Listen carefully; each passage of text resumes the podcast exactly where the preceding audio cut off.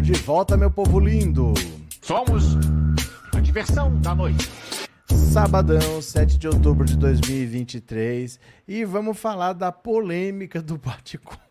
Vocês ouviram essa música, gente? Porque tem uma música.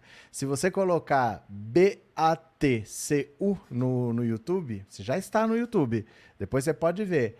Essa música existe. Essa música é de uma cantora, né? Uma cantora que é drag queen. Você pode ver lá, a tal da música existe. Vai ser todo mundo exonerado. Todo mundo que estava envolvido diretamente com esse evento, vai ser todo mundo exonerado. O problema é o seguinte, né? Depois do estrago feito, fica difícil reparar, porque isso vai ser aquele vídeo que vai voltar, vai voltar, vai voltar do mesmo jeito que sempre volta a história do ser comunista. Isso é uma coisa que eu não esperava mais ouvir desde os anos 80. Quando você chegou nos anos 80, aí caiu o muro de Berlim, aí acabou a antiga União Soviética, se dissolveu todas as repúblicas, aí acabaram os países lá do, do leste europeu que eram socialistas, abriram a economia, né? A Tchecoslováquia, Iugoslávia, Hungria, Polônia, Romênia, foram todos se abrindo. Eu não achava que esse argumento ia voltar, e não é que ele voltou? o medo do comunismo continua na cabeça das pessoas, o antipetismo, no fundo, é o medo do comunismo repaginado né? Isso voltou. E esse vídeo ele vai ficar voltando, ele vai ficar voltando, mas fazer o quê? O que o governo pode fazer é exonerar todo mundo, dizer que isso não reflete a, as, as ideias, o que o governo quer, pedir desculpas e zelar para que isso não aconteça. Vai ser criada uma curadoria agora, agora vai ser criada, para ver esse tipo de eventos, vai ter que ser aprovado antes, o que é óbvio, né? O que é óbvio, se eu quiser levar uma apresentação musical na sua empresa, alguém tem que aprovar. Alguém vai antes ver o que, que é, ver do que se trata. Ninguém vai falar, não, traz aí, vamos, é, dança é bom, traz aí que dança é bom. Nunca é assim. Você tem que saber do que se trata, você tem que saber se convém, porque às vezes é bom, mas não convém. Isso aí é para outro tipo de espaço, é para outro tipo de ambiente, não é para esse ambiente daqui. E aí você não faz aqui, mas você faz lá, você faz naquela outra empresa que talvez seja diferente. Então não tem isso, não tem uma curadoria, a partir de agora vai ter tá? Quem está aqui pela primeira vez, se inscreve nesse canal. Mineirinho, obrigado pelo super sticker, Mineirinho. Valeu. Elaine, obrigado pelo super sticker também. Bora aqui comigo? Vocês vêm comigo? Vamos ler notícias, ó compartilhou a tela e foi. Governo deve exonerar servidores envolvidos em evento do Ministério da Saúde com a dança considerada inapropriada. Meu Deus, meu Deus. O governo federal deve exonerar os servidores envolvidos diretamente no evento do Ministério da Saúde, que teve uma apresentação em que uma pessoa dança uma versão da música Batiku de Aretusa Love, que rebola para a plateia. A dança no evento causou reação dentro da oposição. A apresentação ocorreu durante o primeiro encontro de mobilização de promoção da saúde em Brasília. A Globo apurou que houve um embate dentro do governo sobre como tratar o episódio. Uma ala queria minimizar o acontecido, mas o núcleo da gestão petista defende que a resposta contundente seja para mostrar para a população que casos como esse não serão tolerados. A avaliação foi de que a apresentação no evento do Ministério da Saúde se somava aos casos da assessora da ministra Niele Franco, que ofendeu paulistas e torcedores do São Paulo em postagem feita durante a final da Copa do Brasil há duas semanas, e da resolução que trata das orientações para uso de banheiros eh, nas instituições por pessoas transexuais. Nesse episódio, opositores acusaram o governo de insistir no uso de banheiros unissex nas escolas. Ao longo do dia, houve incômodo no Ministério da Secretaria de Comunicação Social em responder a mais um caso desse, do mesmo mesmo tipo. O ministro Paulo Pimenta só se manifestou por volta das 22 horas, apesar de o vídeo sobre a apresentação ter começado a circular no fim da manhã. Ninguém no governo do presidente Lula defende ou justifica o lamentável episódio envolvendo uma apresentação em evento do Ministério da Saúde. A ministra Nízia Trindade e sua equipe, mais do que ninguém, têm afirmado que se trata de um episódio isolado que está em desacordo com o trabalho e a orientação do nosso governo. Responsabilidades serão apuradas e medidas já foram anunciadas para que não se repitam episódios semelhantes. Temos que temos um compromisso com a ética e com a responsabilidade na gestão pública e não seremos coniventes com condutas e atitudes que não estejam em absolutamente em sintonia com esses princípios, escreveu Pimenta na primeira manifestação de um integrante do núcleo central do governo.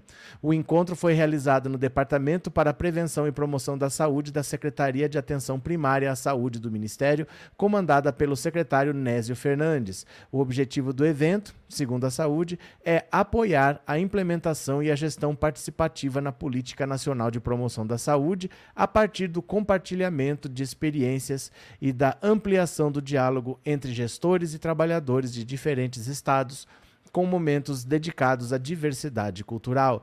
Em nota, o Ministério da Saúde reconheceu que houve uma coreografia inapropriada. A programação contou com a participação de sete grupos artísticos em seus intervalos. Uma das apresentações surpreendeu pela coreografia inapropriada. O Ministério da Saúde lamenta pelo episódio isolado que não reflete a política da Secretaria e nem os propósitos do debate sobre a promoção à, saúde realizados no encontro e adotará medidas que, para que não aconteça novamente.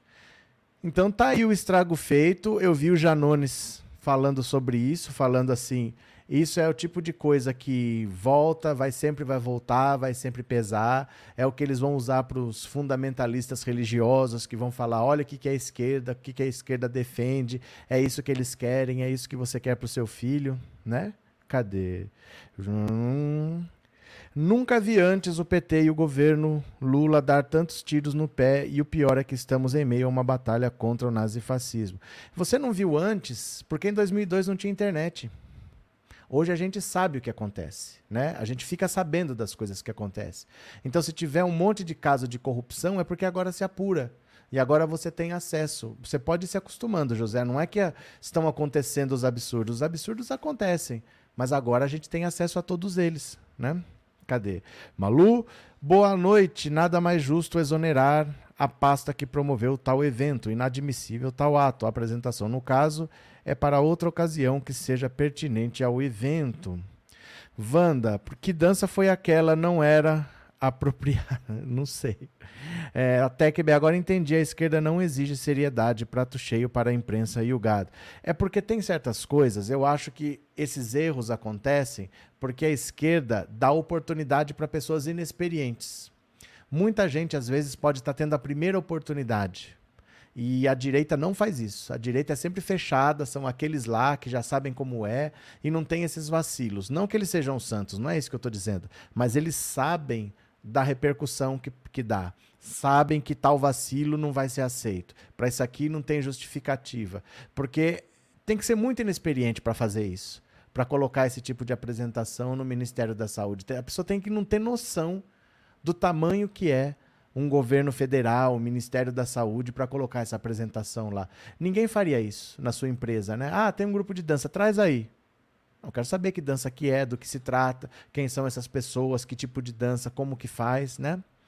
Cadê? Valena. Em outros governos do Lula não tinha uma curadoria, pra, por que não nesse? Ah, essas perguntas, né, gente? Vai saber, né? Soraya, só que agora não é hora para amadorismo. Nunca é, Soraya, nunca é. Nunca é hora para amadorismo. Amadorismo a gente tem na nossa casa. Se a gente quiser, nunca é hora para amadorismo, né? Um infiltrado, exatamente, um infiltrado da direita na esquerda, né?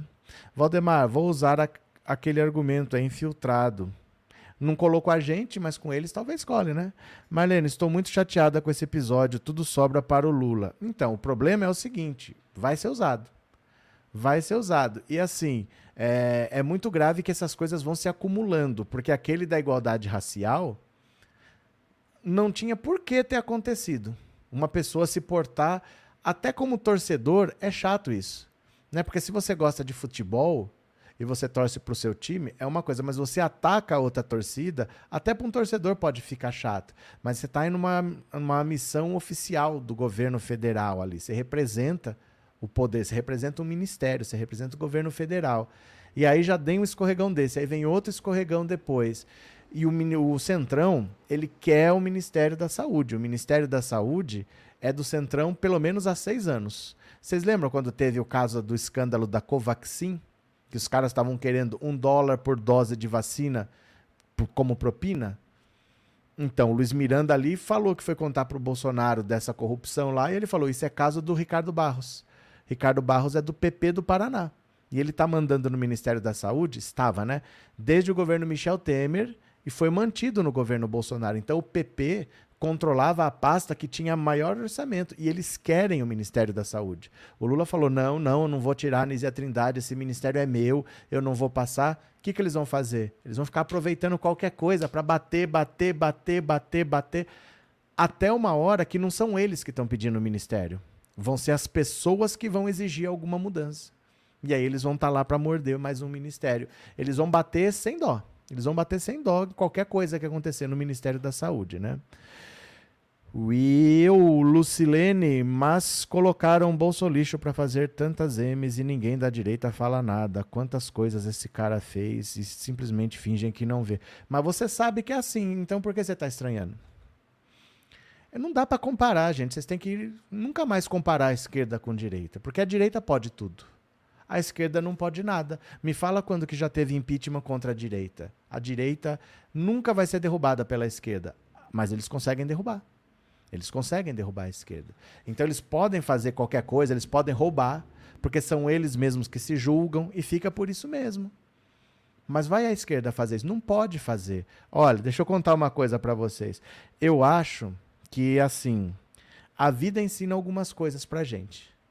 A vida ensina algumas coisas pra gente. Então, por exemplo, o Lula no primeiro mandato dele, ele indicou o Joaquim Barbosa para ser ministro do STF. Ele fez questão de indicar um ministro negro. Foi lá e indicou. Aí, depois o Joaquim Barbosa não foi o ministro que as pessoas esperavam. Qual que é o argumento? Tá vendo? Vocês não pediram um ministro negro? Aí, adiantou alguma coisa? Pior do que os que estavam lá. Então, às vezes, o erro de um pesa nas costas de todos os outros. Quando você é negro, você sabe que você não pode errar. O branco tem o direito de errar. Ninguém vai falar assim, tá vendo o Bolsonaro? É um presidente branco. Olha o que, que ele fez. Ninguém fala isso.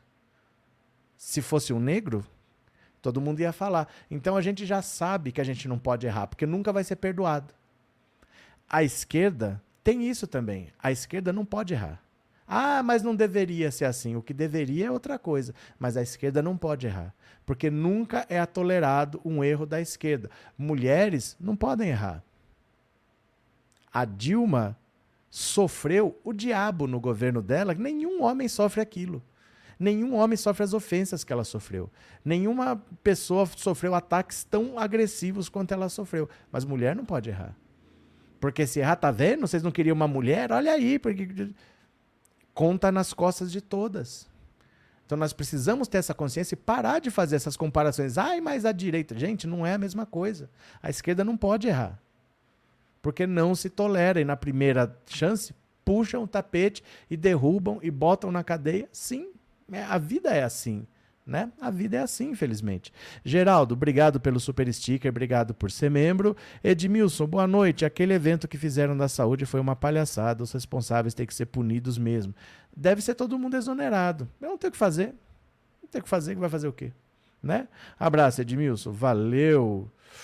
Hum, Calobeto, está difícil pauta de maconha e aborto. Agora essa dança derrubar a direita já é difícil. Agora estão facilitando para eles. Aí você está misturando coisa que não tem nada a ver. A maconha é coisa do STF. Tem nada a ver uma coisa com a outra. O aborto é do STF. Tem nada a ver com a esquerda. Você está vendo qual é o problema? O problema é que você não é um. As pessoas pensam assim. Tá vendo? Então querem liberar o aborto, a maconha, não sei o que, eles querem essa dança. E uma coisa não tem nada a ver com a outra. Mas, do mesmo jeito que você misturou, as pessoas misturam. Entendeu? É assim que funciona. Dario, que me admira é uma programação imoral dessas, não passa sobre nenhuma fiscalização do PT e nisso cai essa bomba na mão da oposição. O PT precisa acordar para ontem essa. Mas não, não existe fiscalização do PT. Você está falando do governo federal, você não está falando de partido. Está falando do governo federal, você não está falando do PT. Não existe partido se você é ministro. Se você é ministro, você responde pelo Brasil, você responde pelo Estado brasileiro, você não responde pelo PT. Não tem sentido, por exemplo, é uma política que é do Ministério da, das Comunicações ter que ter uma fiscalização do PT. Porque o ministro é o Juscelino Filho, que é do União Brasil. Não existe fiscalização do PT. Não, não, é, nós não estamos falando do PT, nós estamos falando do governo federal. Então é uma política de Estado. Tem que ter um, um mínimo de profissionalismo de dentro do ministério isso não passar, mas jamais existirá uma fiscalização do PT. Você entende o que eu estou falando? A fiscalização tem que ser um processo dentro da estrutura do ministério e não uma fiscalização externa do PT. O PT não vai fiscalizar o Ministério da Saúde, como não vai fiscalizar o Ministério do, do Esporte, que agora está na mão de um cara do PP, não vai fiscalizar. Não tem como um partido fiscalizar um ministério. É o governo federal agora, né? É mais grave do que isso. Mais uma, venham aqui comigo, venham para mais uma e bora. Após dança erótica, Ministério da Saúde cria curadoria para eventos. É o mínimo, né? É o mínimo, ó. Após a polêmica causada por uma apresentação de teor sexual ocorrida no primeiro encontro de mobilização para a promoção da saúde no Brasil, o Ministério da Saúde criou na sexta-feira uma curadoria para a organização de eventos oficiais. Segundo o Ministério, a curadoria, vinculada ao gabinete da ministra Nízia Trindade, avaliará os eventos propostos para todas as áreas da pasta. A avaliação considerará a adequação das propostas à. Opa! a missão institucional. Horas antes, a pasta lamentou a apresentação que viralizou nas redes sociais, reconheceu que o evento organizado pelo Departamento de Prevenção e Promoção da Saúde, da Secretaria de Atenção Primária à Saúde do Ministério, surpreendeu pela coreografia inapropriada e lamentou o que chamou de episódio isolado. É importante reforçar que o objetivo do evento é apoiar a implementação e a gestão participativa na Política Nacional de Promoção da Saúde a partir do compartilhamento de experiências e diálogos entre gestores e trabalhadores de diferentes estados, apontou o Ministério da Saúde, explicando que a programação contou ainda com a participação de sete grupos artísticos nos intervalos. Uma das apresentações surpreendeu, mas de novo, gente, o mesmo texto. No vídeo que circula na internet, uma mulher dança de forma provocativa ao som de Baticu, música de Aretusa Love, com a participação de Valesca Popozuda. A performance foi acompanhada por aplausos do público presente e dos demais participantes. A apresentação virou alvo de críticas da oposição. O deputado Sócenes Cavalcante informou ter protocolado um requerimento cobrando explicações do Ministério sobre a dança erótica. Já dei entrada em um requerimento de informação para saber o custo desse evento e sua planilha de pagamentos, quem autorizou autorizou o evento com tantas pessoas nas filas dos, dos, hospitais por uma consulta médica, é inadmissível ver o Ministério da Saúde fazer evento do Fiofó. O que se viu foi uma espécie de apelação sexual completamente descabida em um evento oficial do governo federal em que há a dispêndio de recursos públicos em clara afronta uh, e desrespeito com as pessoas ali presentes e com a população que vê seus recursos serem gastos de forma esdrúxula e não condiz com a finalidade ao qual o evento se propôs, em completo descompasso com a missão institucional que o Ministério da Saúde deveria desempenhar em prol dos cidadãos brasileiros. E aí vai. E aí vai. Agora vai ter uma curadoria, vai ter que passar por esse pessoal para ser aprovado. Mas isso é o básico, né? Isso é o básico. Tem que alguém aprovar, dizendo, ó, tá tudo ok, isso aqui tá tudo certo. Alguém tem que avaliar. Isso é o, isso é o básico, né? Quem tá por aqui? Dalva, contra fatos não há argumentos. Vanessinha, eu estou esperando essa dancinha aparecer no zap da minha família bolsonarista. Aí vai só chibatada no meu lombo, fora o aborto e a maconha que eles culpam o PT e o Lula. Então, tudo é usado. Tudo é usado, mas isso é tão descabido, né? Tão descabido. Maria Conceição, quem contratou esse evento que quer derrubar o governo é a ministra da Saúde, exoneração. Já. Gente, não pode ficar acusando assim. Não pode ficar acusando assim. A gente não sabe. Porque você acha que o ministro sabe de tudo que acontece? Eu duvido que saiba. Que, que nem sabe quem que vai estar tá lá, quantas apresentações tem, porque é um ministério muito grande, é um ministério que tem 200 bilhões de reais de orçamento, é né? muita gente trabalhando, é uma estrutura muito grande, você nem sabe. O ministro nem sabe, pode ter certeza que não sabe. Ele é responsável? Sempre vai ser. Mas dizer que ele sabe, exoneração já nem sabe. Não tem como saber, né? Carlo Beto, até agora não entendi qual foi o objetivo daquela dança. Eu não sei. Ninguém entrevistou a pessoa, quem chamou, por que chamou. Ficou por isso mesmo, né? Novo pedido de impeachment de Lula chega a 40 assinaturas e assim vai a vida. Assim vai a vida. Um novo pedido de impeachment de Lula por suposta interferência na eleição argentina chegou a 40 assinaturas na Câmara dos Deputados. A expectativa da oposição é que mais assinaturas sejam coletadas ao longo da próxima semana, antes que o texto seja protocolado na mesa diretora do parlamento. O pedido de impeachment é baseado em reportagem do Estadão, que apontou interferência de Lula em empréstimo de 1 bilhão do CAF, banco composto por 20 países, para a Argentina. O objetivo, segundo o jornal, seria frear o avanço de Javier Milei, candidato da, da direita à presidência. O Planalto, por sua vez, nega que o presidente brasileiro tenha atuado nesse sentido e pondera que o empréstimo foi aprovado com 19 votos de 21 possíveis. Mesmo que a oposição consiga turbinar o pedido de impeachment com mais assinaturas, o presidente da Câmara, Arthur Lira, não dá sinais de que submeterá o texto ao plenário. Isso aqui não vai dar em nada. Isso aqui não vai dar em nada, por causa de um negócio desse que, primeiro, eles só se baseiam numa matéria de jornal. Você falar que o Lula interferiu na eleição da Argentina, quem quiser falar pode falar, mas eles estão se baseando só numa matéria de jornal, ninguém tem prova de nada. E segundo, que não é por isso que ninguém vai tirar governo nenhum. Isso aí não vai para votação, vai ser arquivado qualquer hora, mas não vai para lugar nenhum. Mas toda hora vai ser esse inferno de pedido de impeachment, pedido de impeachment, pedido de impeachment, né? Gabriel, já sei que não vai dar em nada. Não, impeachment não vai dar em nada. Assim, ó, um pedido de impeachment que saia de dentro da Câmara, que saia de um dos partidos, nunca vai dar em nada. Nunca vai dar, porque se um faz, o outro não faz. Eles não entram em acordo, não é todo mundo que quer a mesma coisa. Porque mesmo que sejam dois partidos de direita, não é porque um quer fazer impeachment que o outro quer. O outro pode estar muito bem no governo, pode estar com seus ministérios lá e não quer fazer. Então, normalmente, os pedidos que são aceitos, eles vêm de fora. Vem de alguém, vem da OAB, vem de alguma coisa externa. Mas quando surge ali entre eles, dificilmente dá em alguma coisa, porque um quer, mas o outro não quer. Nunca tem o consenso necessário quando vai de lá de dentro mesmo, né? Uh, Patrícia, uma fake news do Estadão que não se retratou. Nem vai se retratar. Nem vai se retratar, vai ficar nisso, né? Guilherme, por que um imbecil filmou isso e posta em rede social ou espalha em aplicativo de mensagens? Pessoa é de esquerda e não tem capacidade que isso daria M prato cheio para Por que, que a pessoa é de esquerda, Guilherme? De onde você tirou essa informação que a pessoa que filmou era de esquerda? De onde você tirou isso? Explica para mim, como você ficou sabendo que a pessoa é de esquerda? Explica para mim. É, Helena, o governo não pode processar o jornal por essa reportagem? Pode, mas ganha o quê? Talvez uma resposta. Tem certas coisas, gente, que não adianta ficar, ah, vou processar, não dá em nada, porque no máximo vai dar uma. Vai ter que dar direito de resposta, vai pagar uma multa e pronto. Não muda nada na vida, né? Demétrios, nem sempre é armação ou tem infiltrados. Acho que foi um deslize mesmo, como no caso da servidora do Ministério da Aniele. Cadê?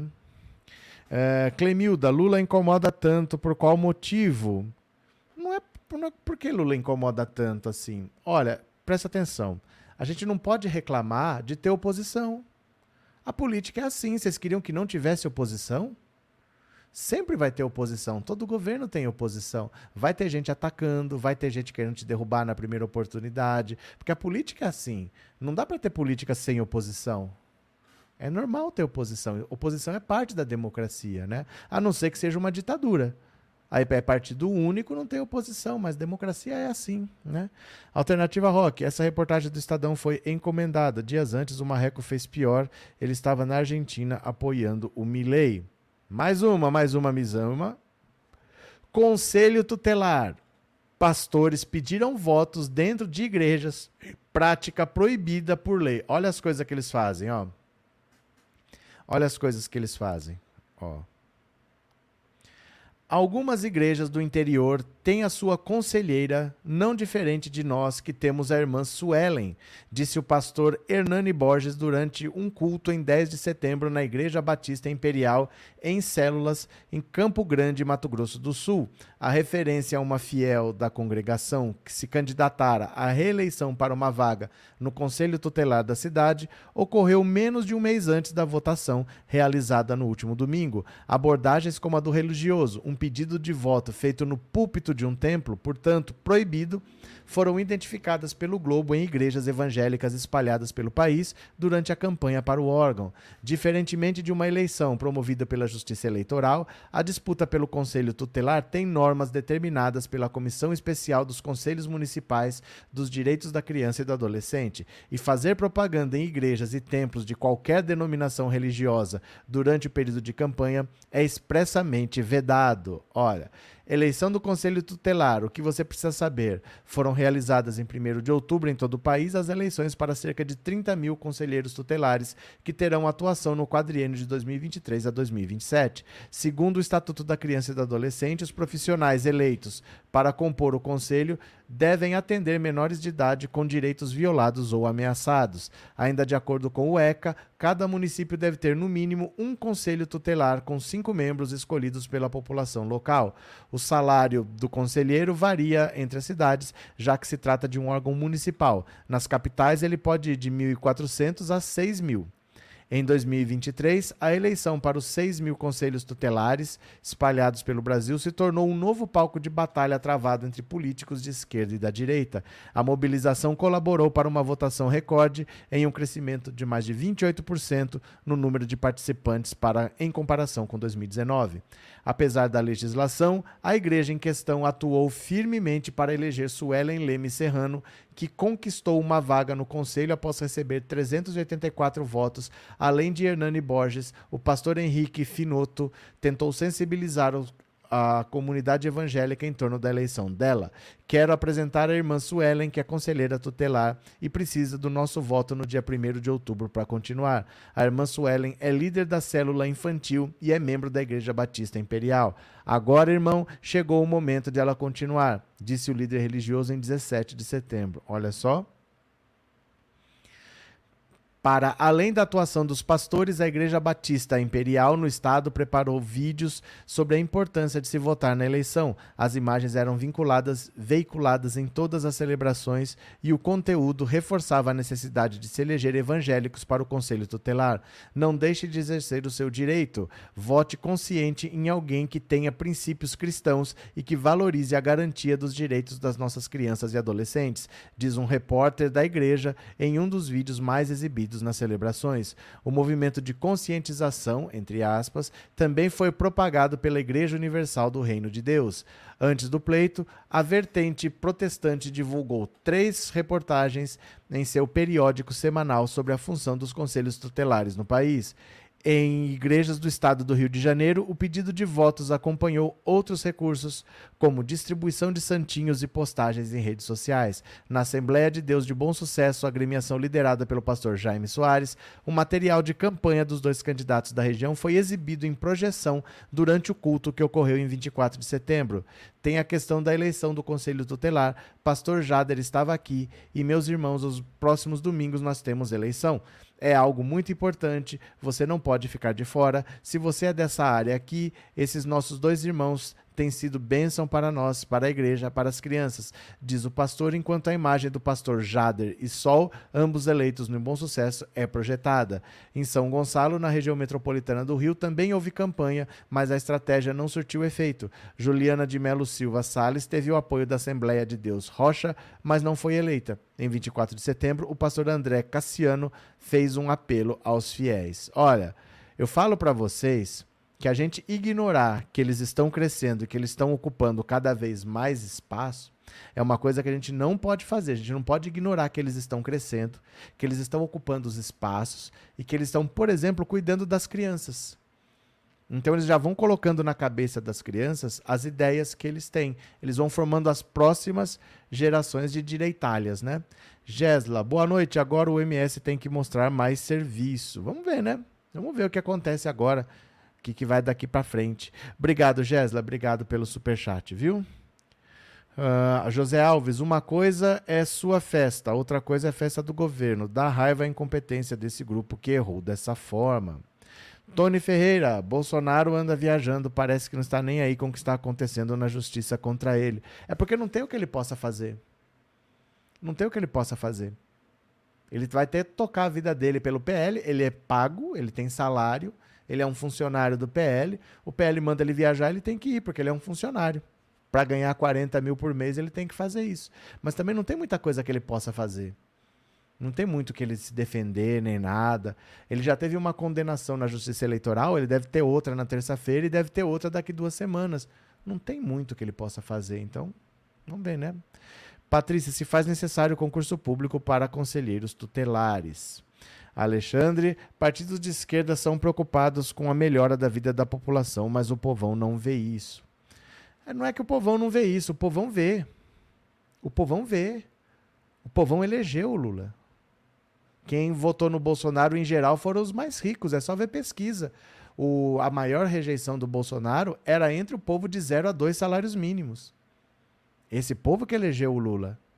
A maior rejeição do Bolsonaro era ali. Aí ele fez o Auxílio Brasil.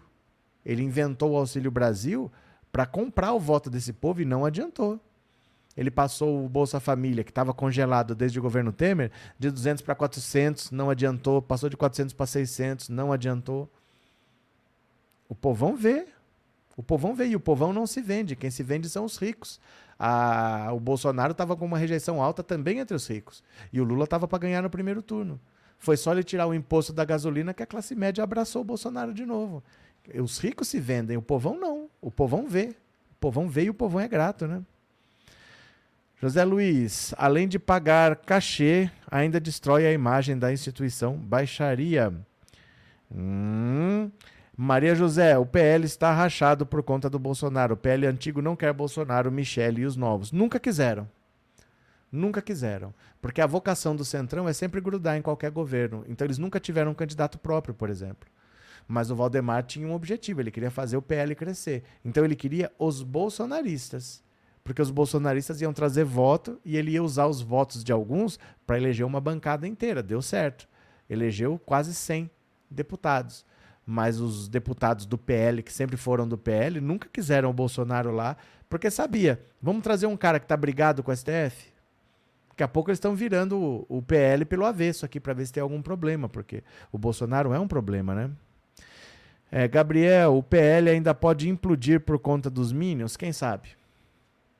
Quem sabe? Tudo depende das circunstâncias, né? Porque, por exemplo, estava todo mundo se afastando do bolsonarismo. Aí, por causa do marco temporal, a bancada ruralista resolveu comprar uma briga com o STF. E brigar com o STF é uma pauta bolsonarista. Então, de repente, a bancada ruralista, a direita, começou a se grudar no bolsonarismo de novo. O dia a dia vai, vai determinando o que acontece na política. Não dá para saber com antecedência, né? Malu, a ministra da Saúde exonera o diretor da Prevenção e Promoção da Saúde, Andrei Roosevelt Chagas Lemos. Ele assumiu integralmente a responsabilidade. Valeu, Malu. Obrigado pelo, pelas suas palavras, viu? Não tem muito o que fazer. Vai ter que retirar a, quem foi responsável por esse evento e vida que segue, né? Uh, likes, likes, likes, likes, likes, disse a Nelly. Pronto, deixa eu pegar mais uma aqui para vocês, ó. Bora ler mais uma. Influencer evangélico Vitor Bonato é preso após fiéis denunciarem estupros. Que beleza! Ouça o que eu digo, não ouça ninguém. Faça o que eu digo, não faça o que eu faço. O influencer evangélico Vitor Bonato, de 27 anos, foi preso após três fiéis do movimento Galpão de Alphaville, na região metropolitana de São Paulo, acusarem o religioso de estupro. Segundo as vítimas, ele se valia da influência religiosa para forçar relações sexuais. Igualzinho o João de Deus. A prisão temporária foi decretada e cumprida no último dia 20.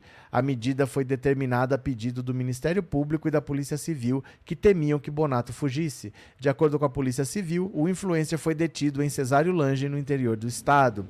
O capturado foi conduzido à Delegacia de Defesa da Mulher de Barueri, onde o caso é investigado sob sigilo.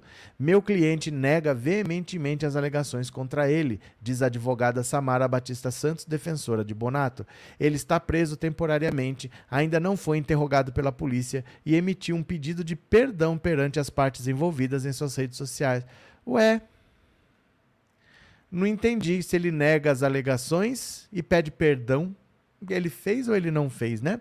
A alegação anunciada na mídia será contestada por meio de provas dentro do processo, em conformidade com os ordenamento jurídico, com o objetivo de esclarecer os fatos e estabelecer a verdade como prevalecente, pois nosso objetivo é a defesa dos fatos, não do sensacionalismo causado pela mídia, mídias veiculares. Cometi alguns pecados. Cometer pecado é problema seu Cometer crime é problema da justiça. Se você, por exemplo, não respeitou pai e mãe, se você fez falso testemunho, isso é um pecado, isso é problema seu. Mas estupro não é um pecado, é um crime, meu cara. Você tem problemas com a justiça. Em vídeo divulgado no Instagram, o influenciador tirou o galpão da responsabilidade por seus atos e informou que passa por um momento de reflexão após a divulgação das denúncias. A reflexão tinha que vir antes, né? Eu quero pedir perdão às meninas com quem eu falhei. Ele falhou? Usa outro verbo. Que eu defraudei, que eu magoei ou com quem eu não tive atitude de homem. Quero pedir perdão à família de cada uma delas. Espero que vocês possam me perdoar. E se vocês não conseguirem, eu também entendo. Ai, gente, eu vou falar uma coisa para vocês. Isso é prova do quanto se dá importância para essas pessoas nesse país, ao ponto delas acharem que elas podem tudo. Porque, por exemplo, num presídio você sabe o que acontece com quem comete esse tipo de crime, mas você acha que com ele vai acontecer? Vai nada. Vai nada. Não acontece com esse tipo de gente. Então eles sabem que o próprio fiel vai defender. A própria igreja vai aparecer pedindo para defender, que não é assim, que eles vão cuidar dele, que ele precisa de oração. A própria igreja vai defender. Então é tudo da boca para fora. É tudo da boca para fora, porque eles dizem que defendem a família, defendem nada. Eles defendem um sujo que está entre eles. Eles deveriam cobrar justiça. Não, eles vão passar pano. Eles vão passar pano, né? Sandra, é, obrigado pelo super sticker, Sandra. Valeu. Deixa eu ver se eu perdi mais algum. Não, não perdi nenhum. Cadê? Aqui. Carlos Beto, um amigo saiu da igreja porque o pastor deu dois tênis para o seu filho e depois chamou, ele dormiu em casa. Vai vendo, né? É, Aline, não deveria conviver em sociedade, prisão perpétua se fosse em um país sério. Gabriel e a maioria desses pastores seguem quase a mesma linha desse influencer. Eu nunca ouvi falar desse cara. Eu nunca ouvi falar. Mas assim, é... essa história de que eu defendo a família, gente, não caia nessa conversa fiada, né? Cadê o Conrado? O Conrado? Cadê o Conrado? Joseildo, ele sabe que ele fez, se, se faz de desentendido. Resistente, o hipócrita vai dizer que se arrependeu. Não sei o que, que ele vai dizer, mas vai colar. Mas vai colar, porque as pessoas não contestam. Independente do que quer que ele diga, vai colar, as pessoas vão aceitar, né? E o próprio fiel vai lá pedir para ele ser solto. Eneida, para os evangélicos arrepender-se e pedir perdão será perdoado. Pois é, mas agora, agora que vocês falam dos evangélicos, dos evangélicos, vamos ler a próxima. Vamos ler a próxima. Venham comigo, eu os conclamo padre pede dispensa da Igreja Católica ao saber que vai ser pai em Franca. Ai, que coisa bonita. Ah, vou sair da igreja agora porque eu vou ser pai. É o motivo justo. Todo mundo pede uma licença maternidade, mas é muito pouquinho, né? Então eu não quero uma licença maternidade, eu quero mais, eu vou sair da igreja. Ah, oh, padre. A Diocese de Franca informou nesta quinta-feira que dispensou um padre das obrigações sacerdotais e do celibato depois que o religioso informou que vai ser pai. De acordo com a entidade, o pedido de dispensa partiu do próprio padre Ferdinando Henrique Pavan Rubio. O G1 falou com o religioso, mas ele preferiu não comentar o assunto. A causa foi um envolvimento com uma pessoa que resultou numa gravidez. A igreja orienta que o sacerdote assuma sua obrigação de paternidade.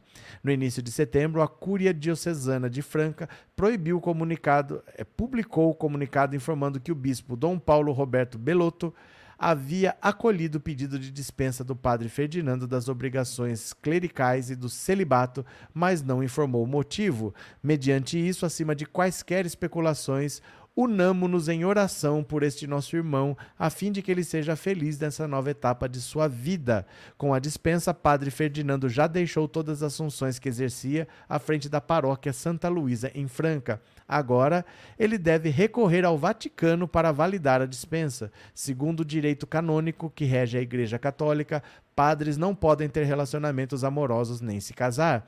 Ele deixou de exercer o ministério sacerdotal e as funções pastorais.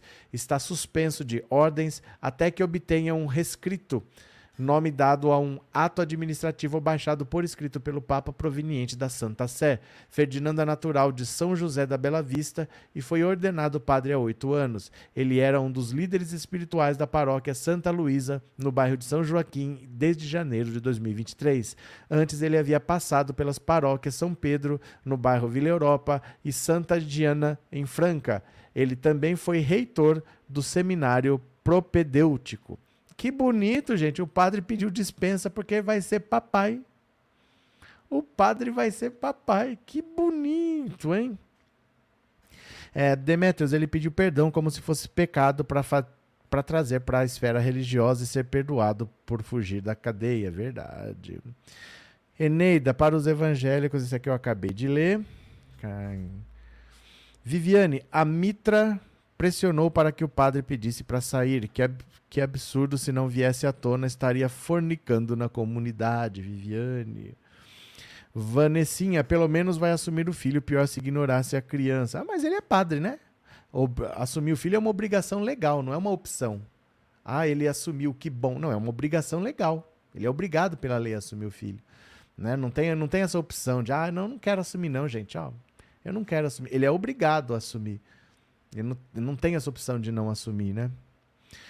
Neuza, na cidadezinha onde eu morava quando era adolescente, tinha um padre que passava o rodo na mulherada casada. Ele era bonitão e se chamava Ernesto. Olha a Neuza que fofoqueira.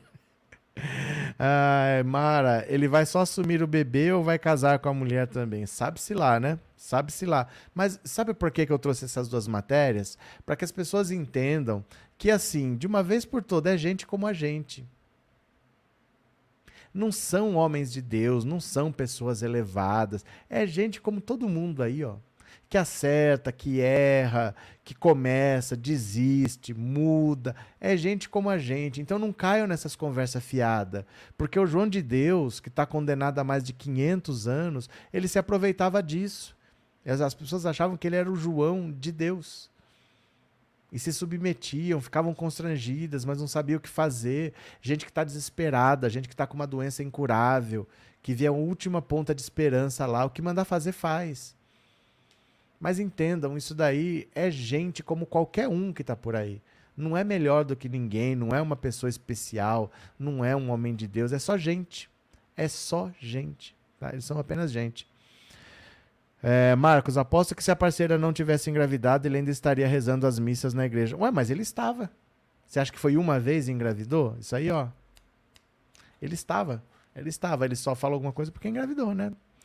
É, Calobeto, a verdade é uma só. Depois de Bolsonaro, a moral dos evangélicos caiu muito. O pastor que batizou, ele foi preso. Na Secretaria de Educação pediram até ouro de propina. Olha, nem eu sou católico. Renato, pelo menos dessa vez a pessoa não é menor de idade. Não sabemos, né? Não sabemos. Não falou ali na matéria. Confessou, esqueceu os pecados. Mas é isso mesmo. É isso mesmo. E cola, com eles cola, né? Helena, se aceitaram o Guilherme de Pádua como pastor, então qualquer coisa a igreja evangélica aceita. Maria José, Igreja dos ex-bandidos, ex-abusador, ex-assassino e todos criminosos. Wagner, Ribeirão Preto, Franca é onde eu moro, reduto bolsonarista. É, cuidando, Deus, pátria e família, né? José, não vejo nada errado com o padre. Triste é a pedofilia nas paróquias. Você não vê nada errado? Você tem que dizer para a Igreja Católica, então, porque ela vê. Ela estipula o celibato como uma condição. É a mesma coisa que eu falar para você, José. Se eu falar para você, ó, na minha casa tem que vir de roupa verde e você vem de roupa amarela, você, você não vai entrar na minha casa. Eu não vou deixar, porque a minha casa você tem que estar de roupa verde. Você pode não ver nada de errado, mas para estar na minha casa, você tem que seguir as regras da minha casa. Ninguém obrigou ele a ser padre. Entendeu? Ninguém obriga ninguém a ser padre. Mas se ele decidiu entrar para a igreja, ele tem que seguir as regras da igreja. Então não dá para falar que eu não vejo nada de errado com o padre se ele está num lugar que usa, adota o celibato. Ele está lá porque ele quer. Ele não pode ter envolvimento com outras pessoas, mas ele pode sair de lá quando ele quiser. O que ele não pode é fazer as duas coisas. É ou não é? Conta para mim. É, Henrique, estavam fazendo a vintena todos os meses. O que é uma vintena? É igual uma novena de 20 dias? Denilson, a igreja evangélica aceita qualquer coisa, até sua casa, seu carro, seu salário. Neuza, depois de uns 10 anos, o chifrudo descobriu que a igreja transferiu o padre. Mas aí é que tá, eles transferem só. Eles transferem, fica por isso mesmo, né? Fica por só transfere. Mara, por isso que tem que ser padre luterano. Eles podem se casar. Tudo pode. O problema é que cada lugar tem as suas regras. O que não dá é para você fazer tudo onde você quiser. Mas tem padre que casa, tem pastor que casa, tem outras religiões. É que a pessoa escolhe uma que não pode e quer fazer. Aí dá nisso, né? Sandra, o padre Fábio de Mello com aquele jeitão de playboy, não sei. Não. Agora começaram as sofocas. Felipe, tem um vídeo falando de papas que fizeram coisas obscuras e envolvia até pedofilia.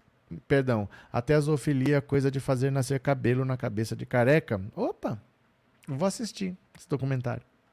José Hildo, professor, se todos pensassem como você, o mundo não teria tantas pessoas enganadas. Eu assino embaixo. Não, mas é, é uma coisa básica. É uma coisa óbvia. Se você olhar para aquela pessoa como uma pessoa, você pode até extrair coisas boas dali. Mas a partir do momento que você acha que aquele é um homem de Deus, porque veja só, eu posso me tornar padre se eu decidir, eu vou lá, faço o que tem que fazer, eu posso me tornar padre. Eu continuo sendo eu. Eu continuo sendo eu.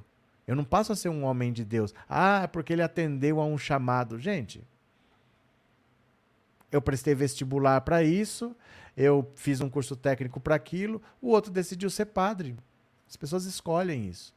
Aí fica nessa de que não, mas é um homem de Deus, é um homem de Deus, pronto, passa pano para todas essas loucuras aí, né? Vamos ver, Soraya. Nunca tive regras em casa. Hoje tenho uma, não ser bolsonarista. Valeu. Maria José. Pedro foi o primeiro papa e era casado. Mas não tem problema. Não tem problema. O problema é qual era a regra. Existia a regra que te, não podia ser casado? Uma hora passou a ter uma regra. Porque a igreja é. Gente, a igreja é como uma empresa. É como uma empresa. Se na minha empresa tem que usar uniforme, ah, mas ali não usa. Mas ali não usa. Aqui tem que usar. A igreja, a partir de um certo momento, estabeleceu o celibato. Se não tinha no tempo de Pedro, tudo certo. Porque é uma regra deles. É uma regra interna da igreja, né? É, opa, cliquei errado aqui. Moura, assistam Diabo de Cada. Diabo de Cada? Na Netflix que vocês veem o que é santidade. Vanessinha, essa regra de padre não poder se casar veio na Idade Média. Regina, por mim esse celibato deveria acabar. Cadê? É, Maria José, padre não é permitido casar para não dividir os bens da igreja, não pelo pecado carnal. Eu não sei, porque nunca fez sentido isso para mim. Nunca fez sentido para mim. O padre não se casar para não, não dividir bens da igreja, qual é a lógica? Porque o padre é um funcionário da igreja, vamos dizer assim. Se ele se casar, ele toma bens da igreja? Como é que é isso? Eu nunca entendi essa. Eu já ouvi muito essa lógica, mas qual é? Porque se eu tenho direito, em que interfere eu estar casado ou não? Vamos dizer, eu sou padre, eu tenho direito a um milhão de reais. O que interfere eu estar casado ou não? Eu nunca entendi essa, esse argumento de que o padre não casa para não dividir bens da igreja. Eu nunca entendi. Se alguém puder me explicar qual é a consequência disso, o fato de ser casado ou não, eu nunca entendi o que, que tem a ver. É, Mara, esse negócio de padre não poder casar é tudo por causa de dinheiro, para a igreja não ter que dividir. Então, mas, mas me expliquem isso. Por que, que se o padre casar, a igreja tem que dar dinheiro para ele? Qual eu não entendo. Eu juro que eu não entendo. Por que a igreja teria que dividir dinheiro com um padre casado e não tem que dividir com um padre solteiro? Por quê? É, Maria José, é isso mesmo, tem que pagar pensão alimentícia. Do que você está falando? De pagar pensão alimentícia. São dogmas da igreja. Não, eu entendo que seja um dogma, mas qual é a razão? A igreja falar que não quer que case, tudo bem. Mas as pessoas sempre falam isso. Ah, é por causa de dinheiro. Mas, mas o que, que, tem a ver? Por quê? O que, que tem a ver? Eu, eu, juro que eu não entendo, de verdade, assim. Eu gostaria de entender, porque eu ouço isso desde criança. Que a igreja não quer que os padres se casem pra, por causa de dinheiro. Mas. Por, pare e pensa comigo. Se o motivo fosse dinheiro, por que, que a Universal não ia fazer isso? Se o motivo fosse dinheiro, por que, que a Universal não está fazendo isso? Né? Gostaria de entender. É, Maria José, padre desiste de herança familiar e passa para a igreja católica. Padre desiste de herança familiar e passa para. Não sei, o que isso quer dizer? Explica para mim. O que isso quer dizer? É, Vanessinha, é que nem uma igreja aí que pede para pastores não terem filhos para não ter de pagar salário maior. Mas o salário aumenta conforme tem mais filho? Eu não sei, gente. Eu, eu vejo uns motivos assim que eu nunca entendi. Se alguém me explicar, tudo bem. É que eu nunca entendi. Ó, a razão é não ter herdeiros e a herança passa para. Mas herança do quê?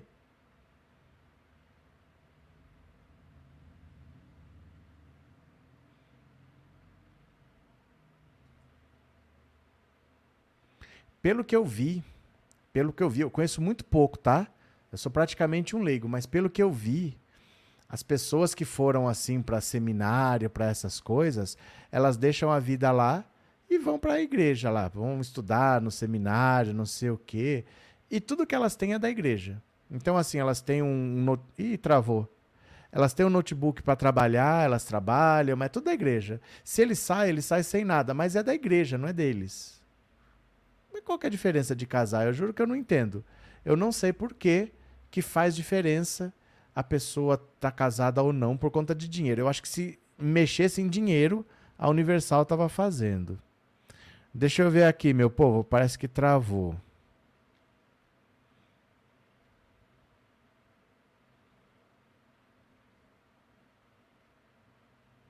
Parece que travou o negócio aqui.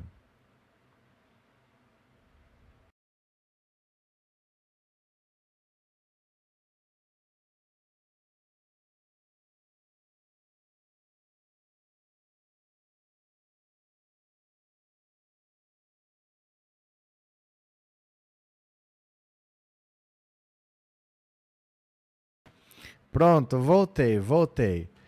Cadê? Ó, Mimi, é que os padres não podem transmitir, transmitir patrimônio. Ajude agora pastores a fazerem. Mas, mas que patrimônio? O que, que é. Eu não entendo o que, que isso tem a ver com a igreja. O padre é sócio da igreja, é isso? Eu não, eu não vejo qual é a ligação com a igreja nisso. Porque, por exemplo, vamos dizer, essa casa é minha. Se eu morrer, é da minha filha. Se eu, se eu vir o padre e eu morrer, eu tenho essa casa. Essa casa é da minha filha. O que isso afeta a igreja? É, é sério, é uma dúvida sincera que eu tenho. Eu juro que eu não entendo o que isso prejudica a igreja. De verdade, assim, eu não consigo entender. Se alguém souber me explicar, eu agradeço. Alguém me explica. Por quê? Que, que, que interfere? Eu não entendo que tem uma regra de dinheiro que a Universal não está usando, porque senão a Universal é a primeira a proibir se tomasse dinheiro deles, não tenha dúvida disso. Obrigado, Mimi, obrigado pelas palavras, mas eu não entendo, de verdade. Cadê? É, Wanda, igrejas são dominadas por sórdidos e avarentos. Olha, a igreja arrecada muito. Não, tudo bem. Mas eu não entendo o que, que isso tem a ver com o fato do padre ser casado. Eu juro que eu não entendo mesmo. Eu não estou falando da boca para fora, eu não entendo. A igreja arrecadou. Aí eu sou casado, o que, que muda? De verdade, eu não sei. Eu não, eu não entendo o que, que muda. De verdade. A Universal arrecada muito. E o pastor é casado. Não sei. Mara, eu tive umas amigas que eram noviças quando estavam no colegial. Uma desistiu e arrumou um namorado motoqueiro. Adorei. Ai, ai, ai. Eu gostaria de entender de verdade. Eu não vejo qualquer interferência por causa de dinheiro, assim. Se é um dogma, eu entendo. Olha, a gente só não quer, beleza. Mas falar que é por causa do dinheiro, eu não vejo qual é a relação. Se alguém me explicar, de verdade eu gostaria de saber. Denilson, a Igreja Universal, tudo é da igreja, o pastor não tem nada. Vou mandar. Eu vou mandar o link para votação. Quem não tiver o link, quem não tiver o link, peça no WhatsApp que eu mando, viu? Mas vote lá, me dá uma força no Brasil Participativo. Tá aqui, ó. Mandei de novo, clica aí e depois você, se não tiver o link, você me pede no WhatsApp 14997790615 que que eu quero saber, tá? Tá, que eu quero saber, não, que eu mando o link para você. Patrícia, os padres adquirem bens, pois recebem salários. Seus bens móveis e imóveis ficam para a mitra quando eles morrem.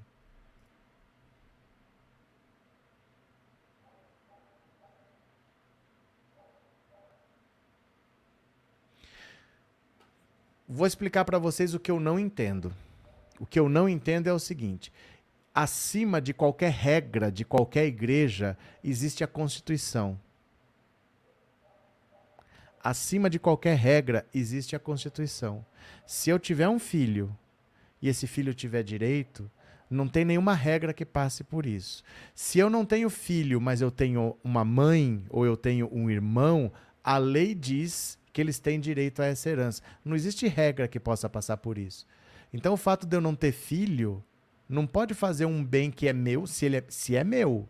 Se é meu, vai para um herdeiro. Se eu não tiver filho, vai para minha mãe, vai para minha irmã, vai para alguém, porque isso é lei. Isso está acima de qualquer regra de qualquer instituição. Eu não posso mandar nisso. Não é o fato de ter filho que muda a herança.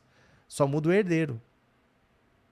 Vocês entenderam que não ter filho não elimina o fato de ter um herdeiro? Porque é a lei que determina quem é herdeiro. Então, se eu não tenho filho, vai ficar perigueiro porque eu não tenho herdeiro? Não, eu tenho mãe, tenho pai, tenho irmão. Eu, eu, de verdade, eu não entendo muito bem esse argumento, mas eu gostaria de entender. Cadê? Não, boa noite. Votei no seu projeto, parabéns pela iniciativa, estou torcendo. Valeu, epa, epa, valeu. Quem não votou, se não tiver o link, me peça, viu?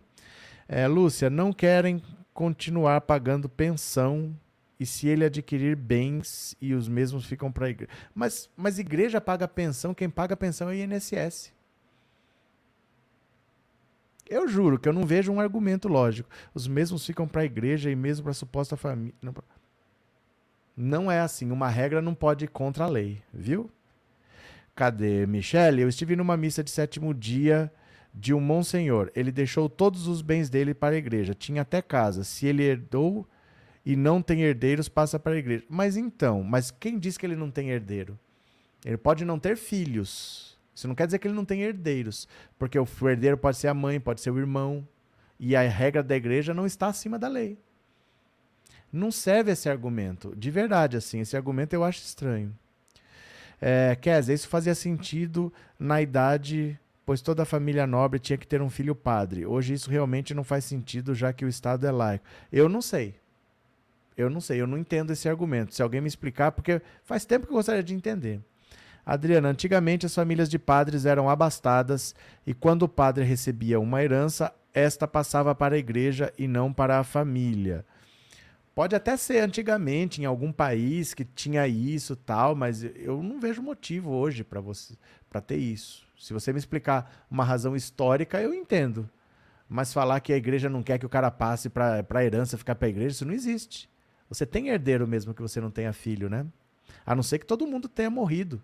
Se você não tem mãe, não tem irmão, não tenha ninguém, aí você não tem herdeiro, mas fica pro Estado. Mesmo assim tem lei, né? Obrigado, viu? É, perdão, obrigado, Adriana. Obrigado pela informação. Acredito que eles já deixam para a igreja, independente de ter pai, mais irmãos, mas tem lei.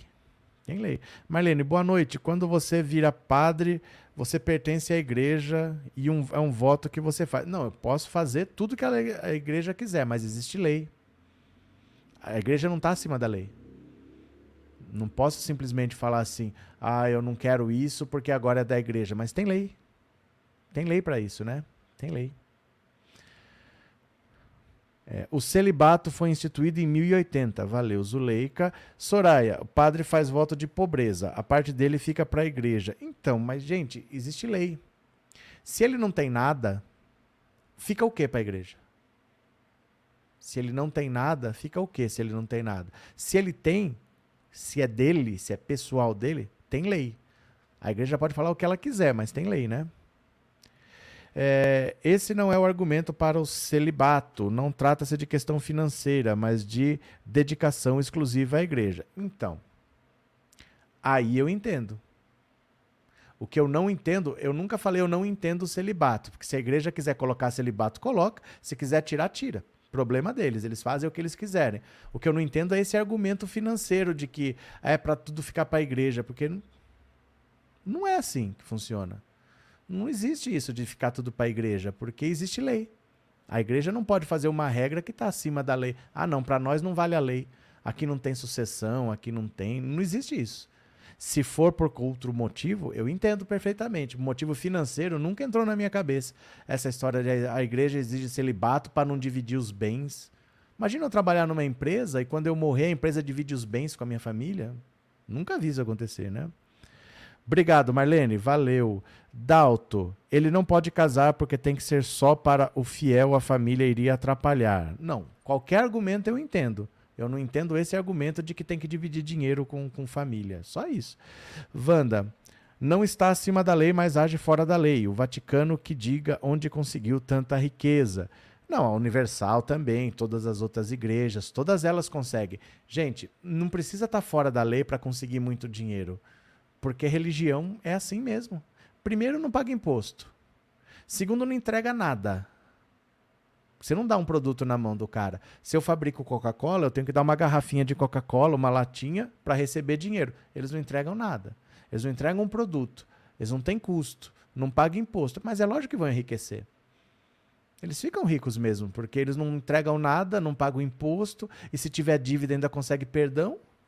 Só faltava não enriquecer ainda, né? É, Maria da Conceição, geralmente os padres não têm bens em nome deles, os bens são da igreja. Então não tem nada a ver com sucessão, não tem nada a ver com não pode casar para os bens, então não tem nada a ver. Se eles não têm bens, se eles não têm bens, né? É, Soraya, mas as regras da igreja são a mesma que foi criada. Se ele não tem nada, não fica nada para a igreja. Então, é por isso que eu não entendo. Por isso que eu não entendo esse argumento. Existe de tudo, disse o Moura.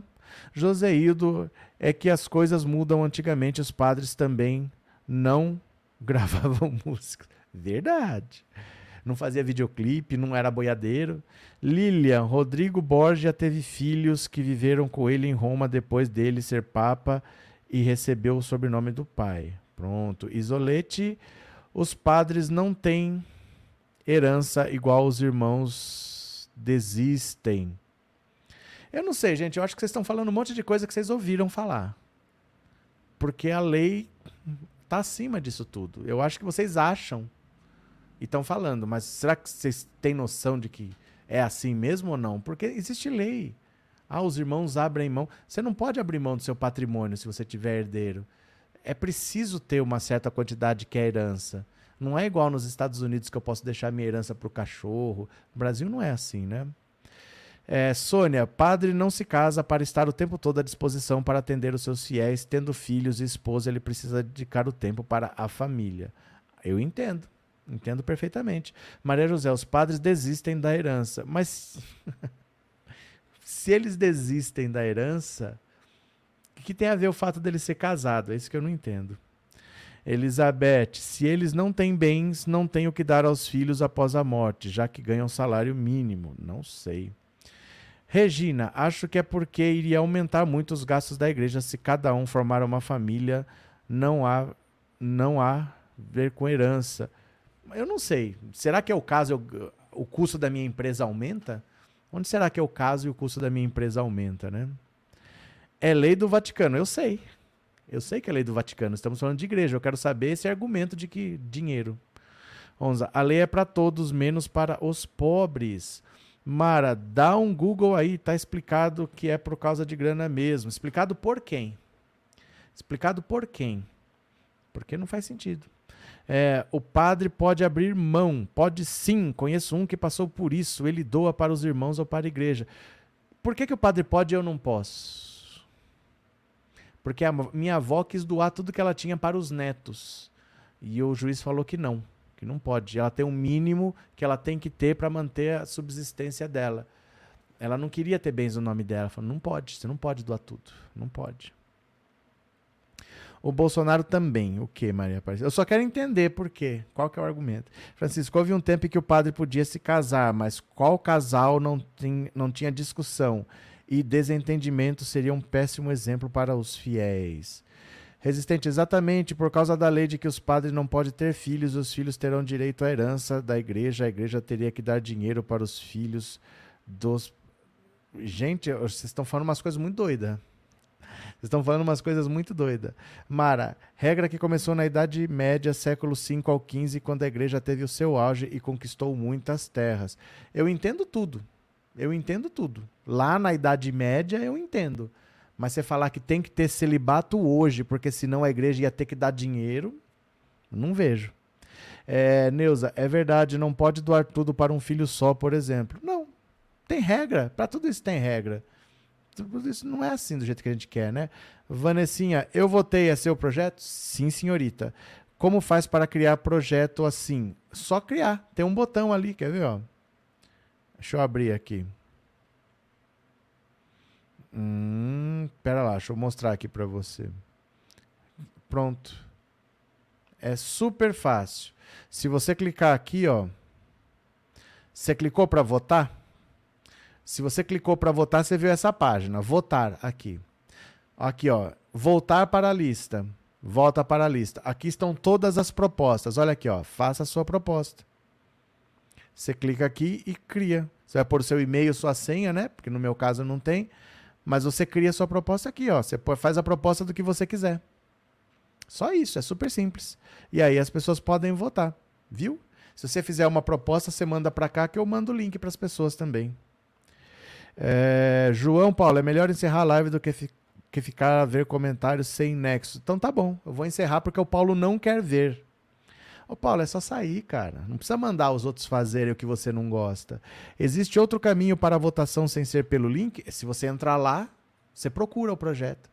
Mas aqui vai direto para o projeto. Então, se você entrar lá, você, você pode procurar, você vai achar, né? O patrimônio é da igreja. Padre tem moradia e alimentação. Pronto. Então não é do padre. Não tem nada a ver com herança. Caso ele venha adquirir bens, vai para pai e mãe, como qualquer pessoa, né? Nice, quanta bobagem sobre a herança dos padres, a maioria de família paupérrima. Não, não é bobagem. Eu estou tentando entender os argumentos que vocês estão falando. Vocês estão falando que a igreja não quer que o cara pague para não perder dinheiro. Quer, quer saber como que perde dinheiro quando alguém casa. Só estou pedindo uma explicação para vocês. Vocês me pedem explicação todo dia de tudo. E eu respondo. O dia que eu peço uma explicação, que bobagem. Comentário sem nexo, né? Comentário sem nexo. Eu não posso perguntar nada para vocês, estou perguntando só. Cadê?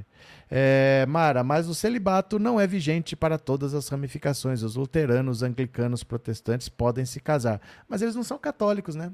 O movimento protestante foi para mudar mesmo coisas que eles não aceitavam da Igreja Católica eles mudaram. Aí, é, Rejane, vou perguntar para o meu tio padre por que eles não podem se casar e escrevo para você explicando, viu? Pode perguntar. Eu duvido que ele vá falar que é por causa de dinheiro. Ele não vai falar que é por causa de dinheiro, porque não tem lógica esse argumento. Não tem, pelo menos hoje não. Pode ser que lá na Idade Média, quando criaram, era porque famílias ricas. Mas hoje você falar que é isso, eu duvido. Eu duvido que seja isso. É, o celibato não é por causa de bens materiais. A igreja não fica com bens do homem que resolveu viver, Maria Angélica. Pronto, paramos por aqui. Eu volto amanhã, amanhã tem mais. Votem, votem lá no projeto do Brasil Participativo. Se você já votou, clica Tenta votar de novo lá. E se você não tiver o link, pede no WhatsApp que eu mando para vocês. Viu? Eu mando para vocês de novo. Beijo, bom domingo, bom fim de semana, descansem bem. Amanhã tem mais, a gente conversa mais um pouco e tchau. Beijinho que eu já fui. Valeu, beijo, beijo, beijo. Tchau, tchau, tchau, tchau, tchau.